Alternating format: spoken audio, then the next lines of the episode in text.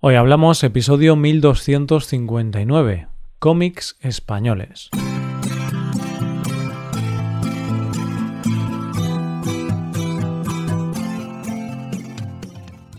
Bienvenido a Hoy Hablamos, el podcast para aprender español cada día. Si te gusta este contenido para aprender español, creo que puedes aprender todavía más si te haces suscriptor premium. ¿Por qué? Pues porque con la suscripción premium podrás ver la transcripción del audio ejercicios y explicaciones de este episodio y también podrás escuchar los más de 110 episodios exclusivos. Creo que todo esto puede ayudarte a mejorar tu español y alcanzar el nivel que deseas. Puedes hacerte suscriptor premium en hoyhablamos.com. Hola, oyente, ¿qué tal? ¿Cómo estás? Hace poco estaba revisando cosas de cuando era pequeño y me encontré con algunos de los tesoros que guardé.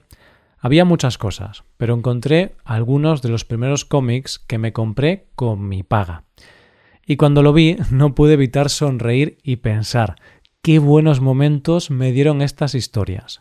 Y precisamente de eso vamos a hablar en el episodio de hoy, esa ventana a la imaginación que son los cómics.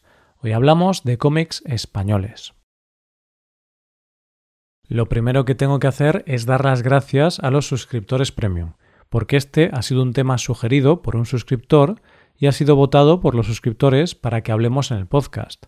Ya sabéis que los suscriptores podéis enviar sugerencias y votarlas para que las comentemos aquí. Comencemos. Siempre me ha parecido que el mundo que gira alrededor de las artes o de la cultura tiene bastantes prejuicios. Y si me lo permites, te diré que es un poco clasista. sé que puede sonar un poco agresiva esta afirmación, pero te explico lo que quiero decir porque puede sonar algo radical.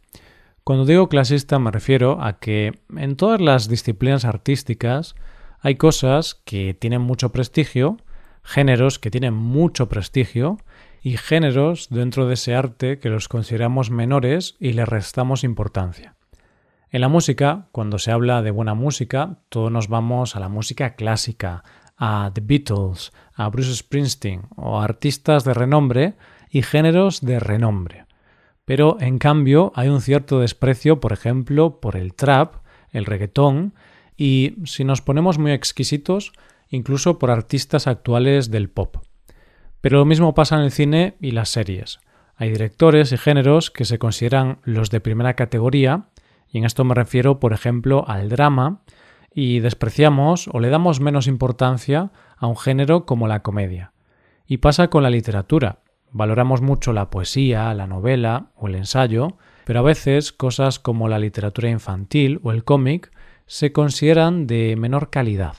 Pues bien, oyente, en el episodio de hoy vamos a hablar de uno de estos géneros o formas de literatura que solemos considerar un poco inferiores. Aunque es cierto que el concepto en torno al cómic que es de lo que vamos a hablar hoy, está cambiando poco a poco. Y siempre me ha parecido bastante curioso que haya este concepto un tanto negativo en torno al cómic, porque en muchos casos las primeras cosas que leemos cuando somos pequeños y empezamos a leer son los cómics. Pero quizás sea por eso el desprestigio, es decir, que siempre se ha considerado como literatura infantil.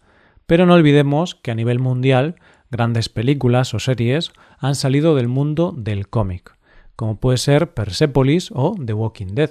Y actualmente hay cómics de una temática bastante adulta. Pero este episodio no es para hablar de eso, sino de algo más concreto. Vamos a conocer algunos de los cómics españoles más famosos. Voy a intentar hacer un repaso amplio por los cómics más conocidos y de más renombre en la historia del cómic español, Dudo yo que haya alguien aquí que no sepa lo que es un cómic, pero por si hay algún despistado, te diré que un cómic es un libro donde se cuenta una historia a través de viñeta, y es por eso que se suele llamar también, en muchos casos, novelas gráficas. En España, durante mucho tiempo, a los cómics no les llamábamos ni cómics ni novelas gráficas, sino que les llamábamos tebeos, y el origen de esta palabra viene porque había una revista que publicaba historietas que se llamaba TBO.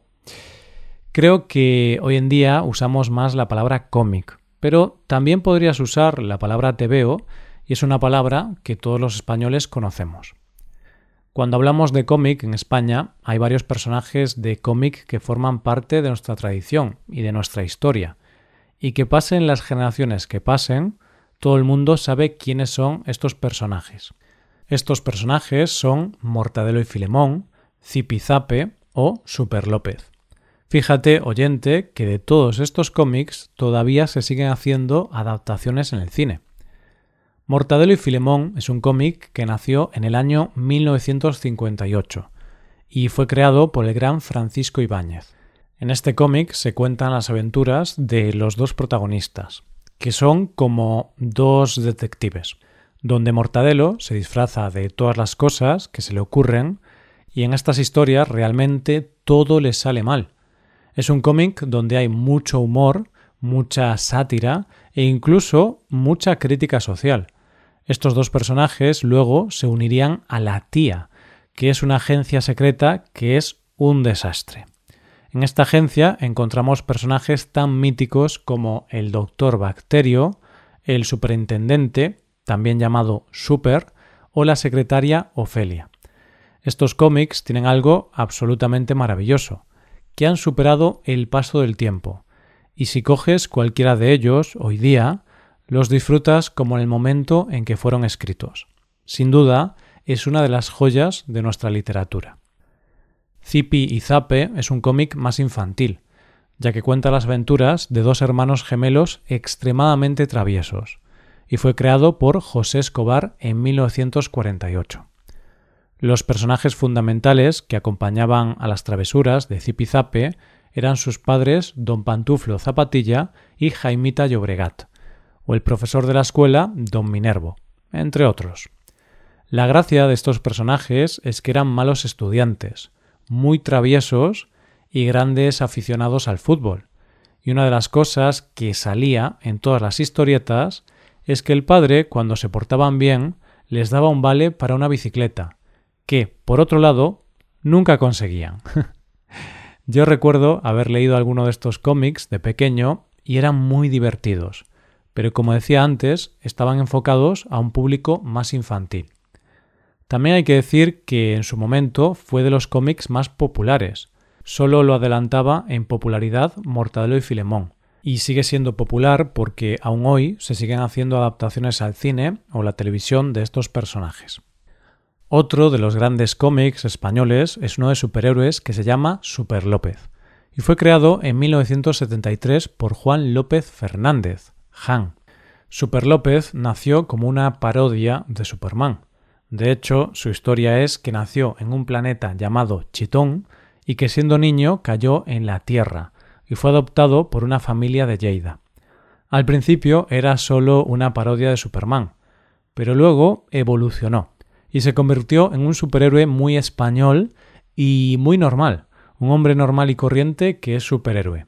De hecho, es un personaje que lleva una vida aburrida, tiene vicios y muchos defectos. Por si te interesa, no hace mucho se hizo una adaptación en el cine que fue un auténtico éxito de taquilla. Es el claro ejemplo de bajar a un superhéroe a la Tierra y hacerlo muy humano. Vamos a dar un salto y vamos a venirnos a tiempos más recientes. Y en esta época más actual hay cómics de los que hay que hablar, como son Black Sad, El arte de volar o Las Meninas. Black Sad es un cómic del año 2000, creado por Juan Díaz Canales y Juanjo Guarnido. Es un thriller o novela negra y está ambientado en los Estados Unidos de los años 50. En este cómic se cuentan las aventuras de Black Sad, que es un detective. Pero lo curioso es que Black Sad tiene forma de gato, ya que todos los personajes tienen forma de animales. Es un cómic impresionante, Está considerado uno de los mejores cómics europeos de los últimos tiempos y ha ganado muchos premios. Y por si te interesa, hay un juego de rol y un videojuego basado en este cómic. El arte de volar fue creado en 2009 por Antonio Altarriba y Kim. En este cómic, Antonio Altarriba cuenta la vida de su padre, un hombre que se lanzó por la ventana de la residencia de ancianos donde vivía. Su hijo, en este cómic, cuenta la vida de su padre desde los campos de Peñaflor, las trincheras de la lucha antifranquista, la Francia del exilio o la España del dictador Franco. Y como dice su autor, puedo igualmente asegurar que aunque parecieran unos pocos segundos, mi padre tardó 90 años en caer de la cuarta planta. Y es que lo que cuenta en esta historia es que su padre pasó desde su infancia preparándose para volar desde aquella ventana, ya que habla de las heridas que no se curan hasta la muerte, a la vez que hace un repaso por un momento de la historia muy trágico para nuestro país y para todos los que la vivieron. Imagínate lo maravilloso que es este cómic que se llevó el Premio Nacional de Cómic que otorga el Ministerio de Cultura en 2010.